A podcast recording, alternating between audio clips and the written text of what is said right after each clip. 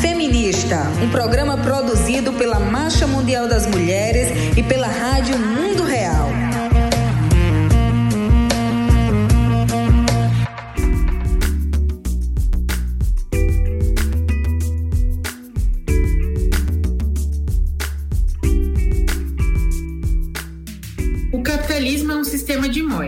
Que destrói a vida, a natureza, as relações sociais, as formas de subsistência e que tenta dizimar ainda as estratégias que os povos encontram para resistir. Para atacar as pessoas que se rebelam contra as desigualdades e as opressões, o neoliberalismo dispõe do que nomeamos como estados corporativos militarizados. É sobre militarização que vamos conversar no Fúria Feminista deste mês. O Fúria é uma produção da Marcha Mundial das Mulheres e da Rádio Mundo Real. Eu sou a Fabiana Benedito, da Marcha do Brasil. E eu sou a Patrícia Cônios, também faço parte da Marcha Mundial das Mulheres no Brasil. Sejam bem-vindas ao Fúria Feminista.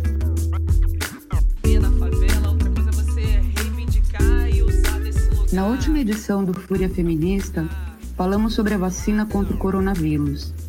A Letícia Paranhos, da Amigos da Terra, conversou um pouco conosco sobre o mecanismo COVAX e o debate sobre a liberação de patentes para garantir o acesso às vacinas. Um relatório produzido pela Amigos da Terra e pela TNI denunciou como este fundo global, o COVAX, atua para garantir a soberania das corporações nas deliberações sobre o acesso à saúde internacionalmente. Também tivemos oportunidade de conversar com a companheira Marilis Zayas, da Federação de Mulheres Cubanas e da Marcha Mundial das Mulheres de Cuba. Ela nos contou sobre os avanços nas pesquisas e testes para começar a imunizar a população com as vacinas Soberana e Abdala. A partir dessas contribuições, podemos refletir sobre o poder corporativo das empresas transnacionais, que monopolizam mercados e cerceiam direitos de toda a população. Essas grandes corporações, que atuam colocando o lucro acima da vida, contam com o apoio de estados, que atuam privilegiando o interesse das elites socioeconômicas internacionais. Em uma entrevista concedida para a feminista argentina Cláudia Coro, Vandana Shiva nomeou esses estados como estados corporativos militarizados. O que é a militarização da vida? Como ela se articula com o poder corporativo? E os estados? O que eles têm a ver com isso? É sobre isso que queremos conversar hoje. Em maio, a Marcha do Brasil organizou um debate sobre militarização e o racismo em três contextos diferentes Jacarezinho, Colômbia e Palestina. Jacarezinho, uma favela do Rio de Janeiro, no Brasil, que foi palco de chacina realizada pela polícia no início de maio, em uma operação falsamente justificada pelo combate ao tráfico de drogas e ao crime organizado. A Colômbia, onde a população enfrenta a repressão militar e paramilitar do governo Ivan Duque que responde com violência às reivindicações e manifestações por garantia de direitos mínimos. E a Palestina, onde o Estado sionista fascista está cometendo novos crimes e massacres, promovendo uma limpeza étnica. Querem que o povo palestino desapareça do mapa. Nesses três lugares, o Estado e o poder corporativo possuem um grande aparato militar para impor a vontade de poucos em detrimento do direito da maioria. No caso da Palestina, por exemplo, a mídia tradicional, que mantém sua opção pelas elites socioeconômicas e políticas, diz que há uma guerra. Mas não dá para chamar de guerra um conflito em que um lado tem armamentos, financiamento internacional e o amparo dos organismos multilaterais, que contrariam o que está escrito em seus próprios tratados ao fazerem vistas grossas para a violência racista de Israel, sustentada e financiada pelo imperialismo norte-americano. Do mesmo jeito, no Brasil, as operações policiais nas favelas, ilegais durante a pandemia de Covid-19, são chamadas pelos jornais de guerra às drogas ou combate ao crime organizado. O argumento é facilmente questionável, na chacina do Jacarezinho, foi encontrado um número bem menor do que os 117 fuzis apreendidos no condomínio Vivendas da Barra, onde vive o atual presidente do Brasil. No Vivendas da Barra, ao contrário de Jacarezinho, não houve 28 civis assassinados, famílias destruídas. Então, as imagens que vemos são de uma guerra, de fato, contra a população negra do nosso país. No debate da marcha, quem falou sobre a chacina foi a Dara Santana, que é militante do movimento no Rio de Janeiro e do Movimento Negro Unificado, o MNU.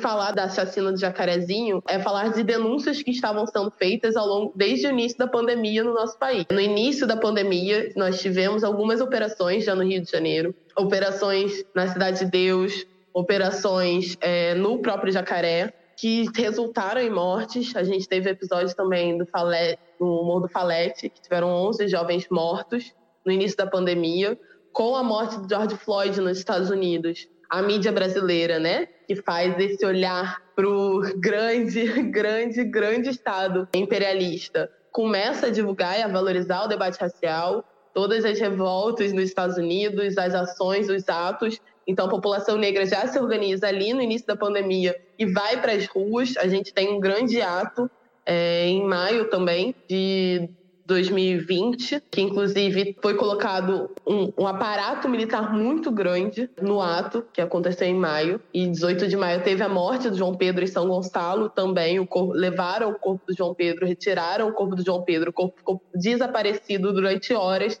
A família foi encontrada depois, o corpo foi abandonado na frente de um hospital.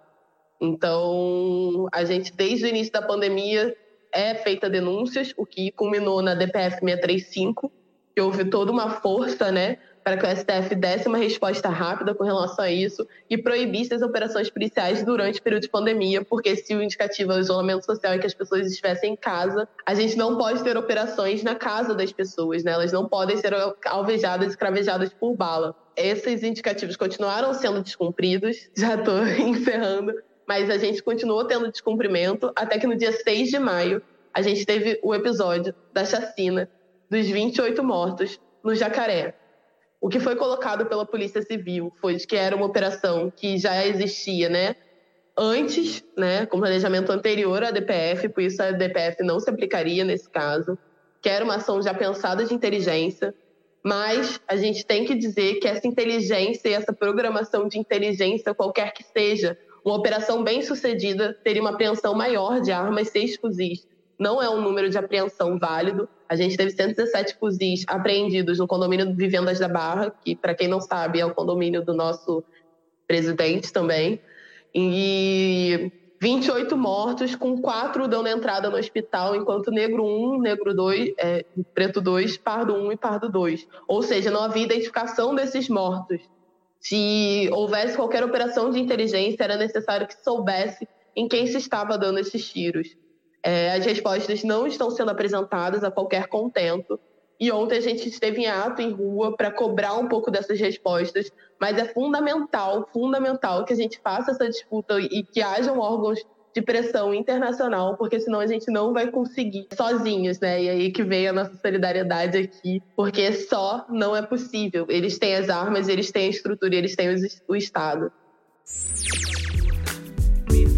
Na Palestina, as Forças Armadas israelenses mataram mais de 200 pessoas em bombardeios na faixa de Gaza durante o mês de maio. Os bombardeios, realizados durante dias sobre uma população civil cercada pelas forças de segurança israelense na faixa de Gaza, foram uma reação aos protestos do povo palestino contra a limpeza étnica que o Estado de Israel pretende fazer em Sheikh Jarrah, bairro palestino da Jerusalém ocupada.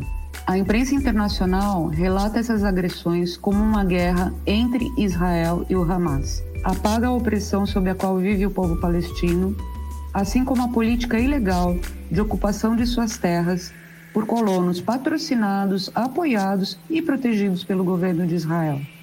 Apaga também a desproporcionalidade da guerra de um dos estados militarmente mais poderosos do mundo contra um povo em resistência. Indra Rocha, da Marcha Mundial das Mulheres do Rio de Janeiro, nos fala sobre isso.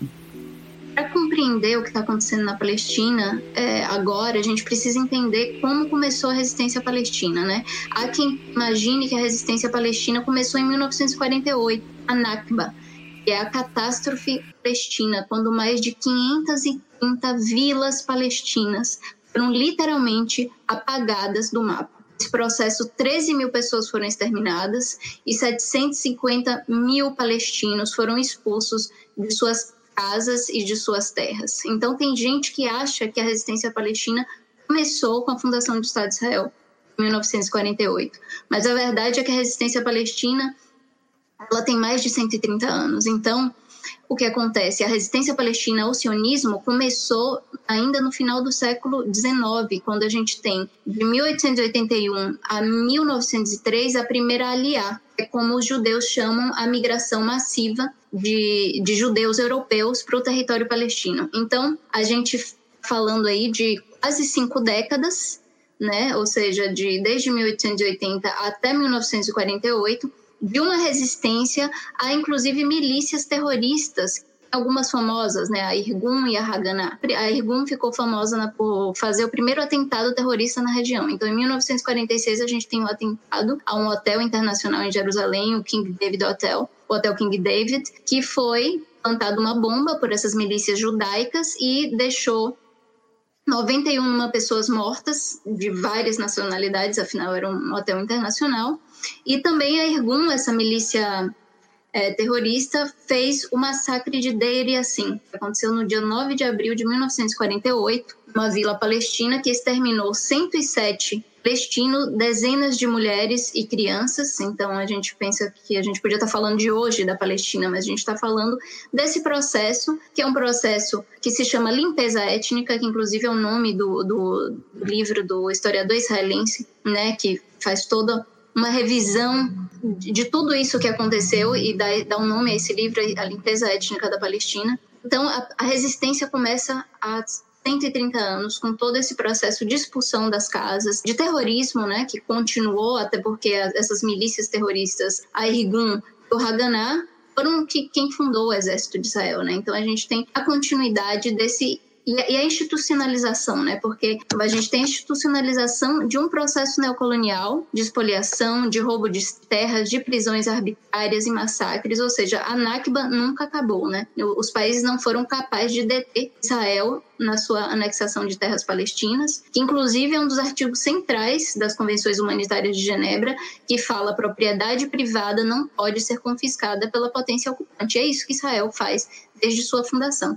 Então, esses constantes crimes de guerra, crimes contra a humanidade que Israel perpetra contra o povo palestino, que inclusive hoje a Prêmio Nobel da Paz, né, a Malala Yousafzai, ela falou desses crimes, instando os governos e as pessoas a pressionar Israel a, a, acabar com esse estado de, de opressão. Então, hoje nós temos não apenas, apenas uma ocupação militar ilegal que viola descaradamente as convenções de Genebra e todo o direito internacional, que instaura um regime de apartheid e continua promovendo a limpeza étnica, né? Dentro desse ano maior de limpeza étnica e anexação de terras, a gente insere aí os planos de judaização da Palestina. Então, o governo de Israel tem vários planos para judaizar a Palestina. Tem o plano de desenvolvimento de judaização da Galileia, do Negev e o plano que, que eles chamam de a Grande Jerusalém Judaica. E é aqui que entra Sheikh Jarrah, que virou o atual ícone da resistência palestina.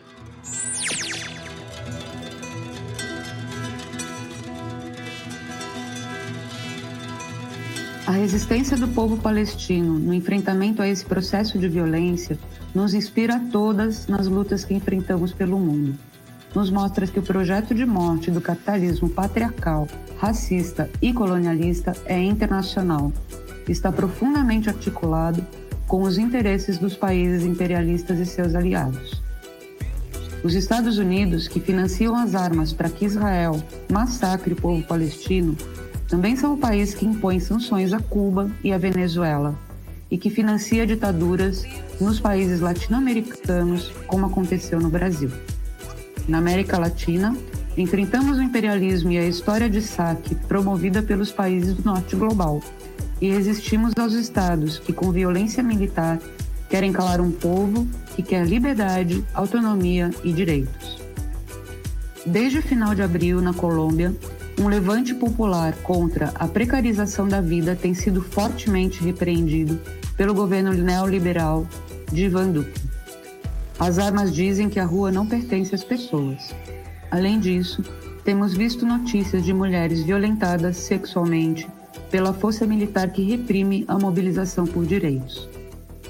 Alida Foreiro, aliada da Marcha Mundial das Mulheres na Colômbia e ativista da Integração de Educação Ambiental e Social, falou um pouco sobre isso no debate. Para começar falando da Colômbia, é importante primeiro dizer que não podemos falar só do que aconteceu desde abril 28. É um processo muito longe, mas começa com um autoritarismo, um racismo estrutural que faz parte da sociedade colombiana desde a colônia espanhola. Mas eu não vou falar tudo desde há 500 anos. Acho que é importante falar dos, dos últimos 20 anos. A sociedade colombiana é estratificada, tem uma elite que não aceita de nenhum jeito eh, as demandas da população.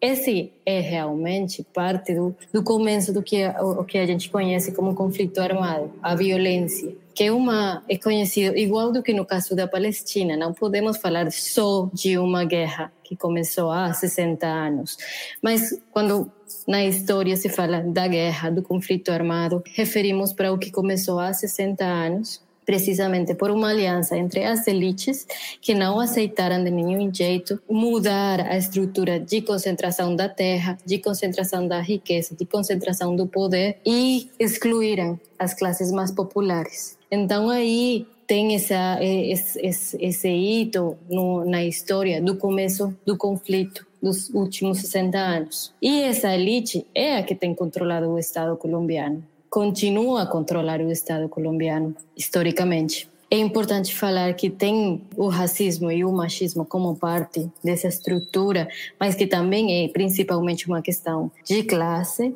e que também tem uma divisão entre o campo e a cidade. Então, são todos esses elementos que fazem parte do que tem configurado o conflito armado na Colômbia e que levou as diferentes guerrilhas para esse conflito. No final do século XX, começo do século XXI, o desgaste do conflito, a evolução do conflito tinha uma, uma situação muito difícil para a sociedade colombiana, tinha uma, uma situação de concentração ainda maior é, do poder, da riqueza, do ingresso e foi é, levando para a eleição do presidente de extrema direita Álvaro Uribe. O governo dele, entre 2002 e 2010, fez diferentes mudanças, implementou uma lógica de guerra que é importante falar aqui. Não é para dizer que os anteriores ou depois dele não foram também parte da elite, parte de, dessa mesma estrutura do poder. Mas o governo de, de Álvaro Uribe implementou dois elementos que são, são importantes falar no que ele chamava de segurança democrática a ideia da segurança democrática era a proposta eh, desse governo acabar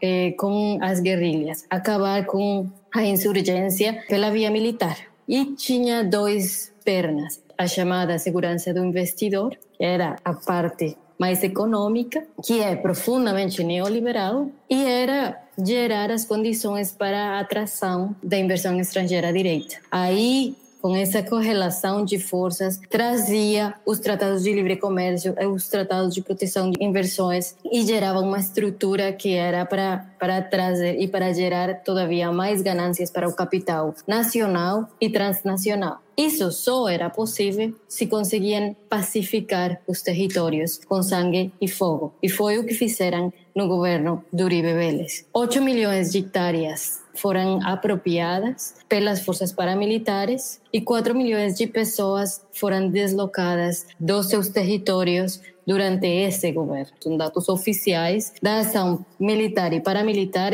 que permitiu a chegada eh, do capital nos territórios. E o segundo aspecto dessa política é, é conhecido como a coesão social, que consistia na criação do medo através de redes de informantes que rompiam uh, o, o, tecido social nos territórios. E assim, com isso, lograram romper o tecido no campo e nas cidades, nesses bairros onde tinha ma maior presença as insurgências, as guerrilhas. Essas foram as condições que levaram para a negociação do fim do conflito com a guerrilha das FARC, Forças Armadas Revolucionárias da Colômbia, e o governo colombiano.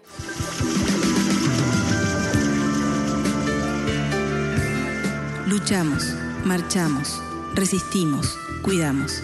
Ahora que sí nos ven, escúchenos.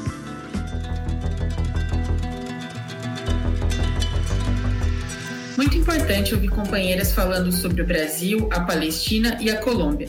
Dá para dizer, a partir de suas falas, que a militarização não se resume às instituições militares concretas, mas também a um sistema de controle que se baseia na influência e presença de formas, normas, ideias e fins militares na sociedade como um todo. No capitalismo patriarcal, a intenção da dominação se materializa na exploração e acumulação de riquezas presentes nos territórios ou na própria força de trabalho de mulheres e homens. Os mecanismos para exercer o controle e a dominação são efetivados por meio de instituições, valores e políticas que tentam justificar seus fins mediante a aceitação e obediência. Por isso, o patriarcado é essencial para o desenvolvimento da lógica militar, porque afeta cotidianamente as relações sociais e opera como uma escola permanente de subordinação, controle e obediência, ensinando que os homens mandam e as mulheres obedecem dizendo ainda quais os comportamentos socialmente aceitos para cada gênero e naturalizando o exercício do controle permanente sobre os corpos, espaços, tempos e trabalhos das mulheres. Em toda a América Latina, vivemos um avanço do neoliberalismo como uma resposta violenta a um período anterior de ampliação de direitos sociais. Dizemos que hoje há um cenário em que se acentua a contradição entre o processo de acumulação do capital e o de sustentabilidade da vida. Nesse contexto, a violência militarizada é usada para silenciar, também por meio da criminalização, as pessoas que se levantam em defesa da vida. Apesar disso, mulheres e homens usam seus corpos como trincheiras para promover uma ruptura nessa lógica opressora.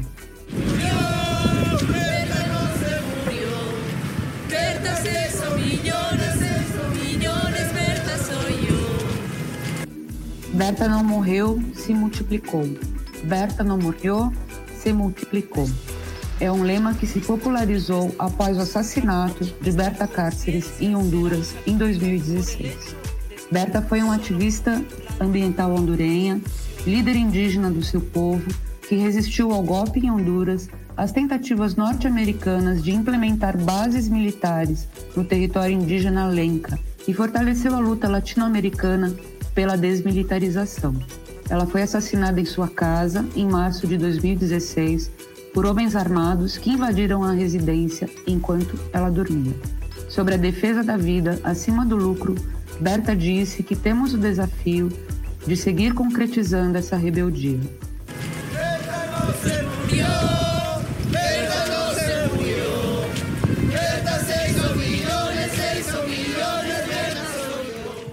Concretizando nossa rebeldia, nós, feministas anticapitalistas e internacionalistas, seguimos lutando contra a militarização, o racismo, o colonialismo e pela superação do capitalismo patriarcal. Lutamos pela autonomia e soberania dos povos em solidariedade internacionalista. Sabemos que as armas estão nas mãos das forças militares de estados não democráticos e são usadas contra os povos. Esses aparatos de repressão são um negócio bilionário de uma indústria que lucra com a vigilância, a prisão e a morte de mulheres que fazem parte das lutas de resistência, de mulheres migrantes, de mulheres em movimento pelos direitos de seus povos. Este programa faz parte de nossas iniciativas de educação popular sobre as razões econômicas e políticas dos conflitos e a participação dos países que apoiam ou produzem guerras. Também denunciamos a dupla violência extrema, violação e rejeição sofrida pelas mulheres nessas situações. Defendemos a soberania e a autonomia dos povos. Esta edição do Fúria Feminista é dedicada às mulheres do povo palestino, às mulheres do povo colombiano nas ruas e às mulheres do povo preto do Jacarezinho. Pedimos liberdade aos presos políticos palestinos. A companheira Kitan Safin, da Secretaria-Geral da União Geral das Mulheres Palestinas, e participante da Marcha Mundial das Mulheres, está em prisão administrativa desde 2 de novembro de 2020. Kitan foi levada sem acusação, processo, julgamento ou condenação pela polícia israelense que invadiu sua casa na cidade de Beitúnia, em Ramallah. Resistimos em solidariedade feminista internacionalista. Resistimos para vivir. Marchamos para transformar. Vamos ficando por aqui, sempre inspiradas na luta feminista organizada mundo afora. Falando em luta feminista pelo mundo, recomendamos fortemente que todo mundo acompanhe o portal Capire, que é uma ferramenta de comunicação criada em 2021 para ecoar as vozes das mulheres em movimento, visibilizar as lutas e processos organizativos nos territórios, fortalecer referências locais e internacionais do feminismo popular, anticapitalista e antirracista. O site é capiremove.org capiremove.org. Também indicamos os conteúdos da Rádio Mundo Real, um projeto de comunicação alternativa que expressa o compromisso com os movimentos sociais ao redor do mundo. O site é o site é www.rmr.fm ou no Twitter procure por arroba Rádio Mundo Real. Também convidamos todo mundo a ler o último boletim da Marcha Mundial das Mulheres nas Américas e a seguir as nossas redes sociais. A marcha brasileira é arroba Marcha Mulheres e os perfis internacionais são arroba World March of Women. E os perfis internacionais são arroba World March of Women. Fiquem com a música Capire. A música da Marcha Mundial das Mulheres, em 24 línguas, foi escrita por grupos de mulheres do mundo inteiro no ano 2000. Até a próxima, pessoal. Se cuidem, usem máscara e vamos derrotar Bolsonaro. E vamos derrotar Ivan Duque e seguimos lutando para que o povo palestino tenha liberdade em sua terra. Capire moça mamam capire ela moça mamelam Capire moça mamam capire inspira ela moça mamelam o Fúria é uma produção da Marcha Mundial das Mulheres e da Rádio Mundo Real. Essa edição foi produzida por Azul Cordo, Fabiana Benedito, Helena Zelic e Patrícia Cornos. Também contamos com a edição do Edgardo Mattioli. Até mais, companheiras. Até o próximo Fúria Feminista. Até a próxima, companheiras.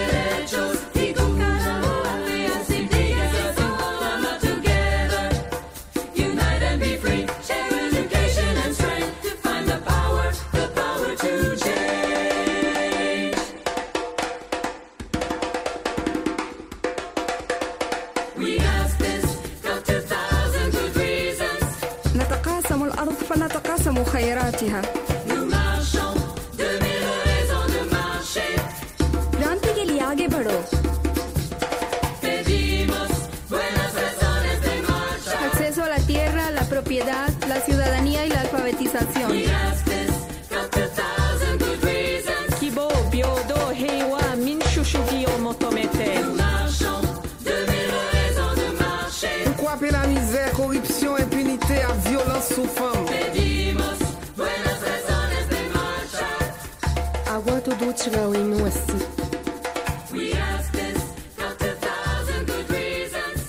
Protect migrant workers and stop sexual trafficking. Pour inclure les femmes dans le processus de paix.